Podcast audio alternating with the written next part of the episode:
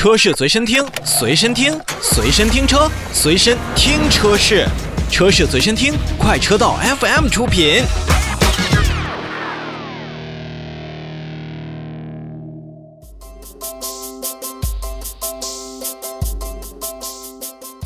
要说整个2020年哪款新车最具话题，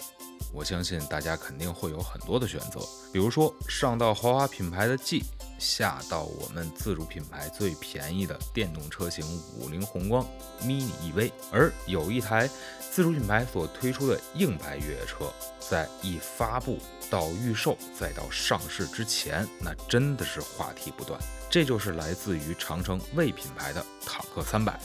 首先还是坦克的这个命名。那么，不管是它是否能和坦克一样所向披靡，但在起的名字的身上，我们已经看到了长城汽车对于这款车型的寄予厚望。作为坦克家族的最新也是最小的一个产品，坦克三百在近日也是正式上市了，售价区间呢是从十七点五八万元到二十一点三八万元，也算是成为了现在目前非常炙手可热的。硬派 SUV 车型，在发售当日呢，为品牌也是推出了首批共创关的装箱礼包，比如说含有野营的户外套装、猫王的野性 mini 的户外音响和奥托利夫的背包，同时呢，还会有一年的轮胎保证服务、一份百万的驾乘无忧险和一套综合的户外应急装备。而针对于车主的基础来说呢，五年十次的免费基础保养，五年免费的娱乐和流量的服务，五年免费道路救援服务，五年或者十万公里的整车质保，这都是坦克三百为首批车主以及将来的潜在车主送上的一份大礼。针对于坦克三百啊，咱们不说外形，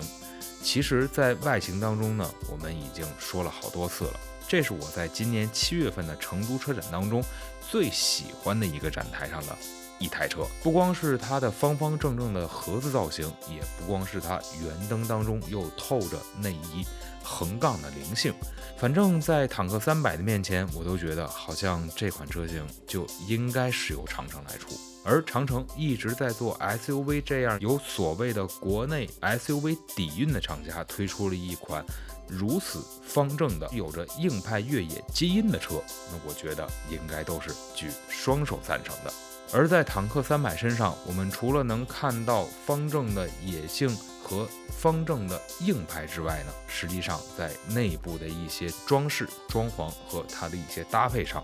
那又有了所谓铁汉柔情的一面。我们没有试驾过坦克三百。但是静态评测也是做了两届车展和一次发布会，在整个的坦克三百的座椅当中呢，首先是非常柔软，但是包裹性也是相当出色，而且呢，像整体的为品牌的豪华配置和它的一些精细的做工，也是在坦克三百身上有着更好的一种体现。都说呢，坦克三百已经在预售到现在。也是获得了上万，甚至是比现在的数量还要多的订单，也可以称作是一个坦克现象。其实这种高热度的背后呢，我觉得正是坦克三百兼顾了硬派越野和舒适豪华的相得益彰的魅力。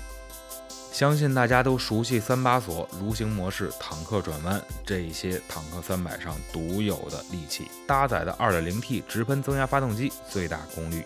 167千瓦，峰值扭矩387牛米。匹配的是来自采埃孚的八 AT 变速器，不仅实现了平顺的换挡感觉，而且也是相应降低了油耗。同时呢，像一些智能配备，在坦克三百上也就不一一赘述了，大家可以去官网上好好去看一看。那么说到坦克三百呢，实际魏品牌在发售之日开始就有了不同的营销策略，比如说要成立官方的车主俱乐部，要做坦克路书、坦克基地、坦克精品等等计划。还有呢，要成立坦克三百的女性俱乐部，因为在预售的时候啊，我们发现坦克的女性群体还是比较多的。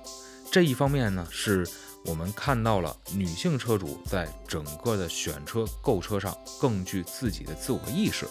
也是说到了坦克三百对于女性的吸引力还是非常强的。有朝一日，我们也可能会看到很多的漂亮的女孩子们开着坦克三百，或是在街中穿行，或是在野外游玩，这都是一道美丽的风景线。其实坦克三百之后呢，还会有更多的为品牌在进行着越野能力相当出色的大车的应用。我们现在还不得知是叫坦克五百、六百还是八百、九百，但显而易见，目前的坦克三百热度还在持续当中。而相信这辆车的成功，不仅是为品牌自己的成功，同时也是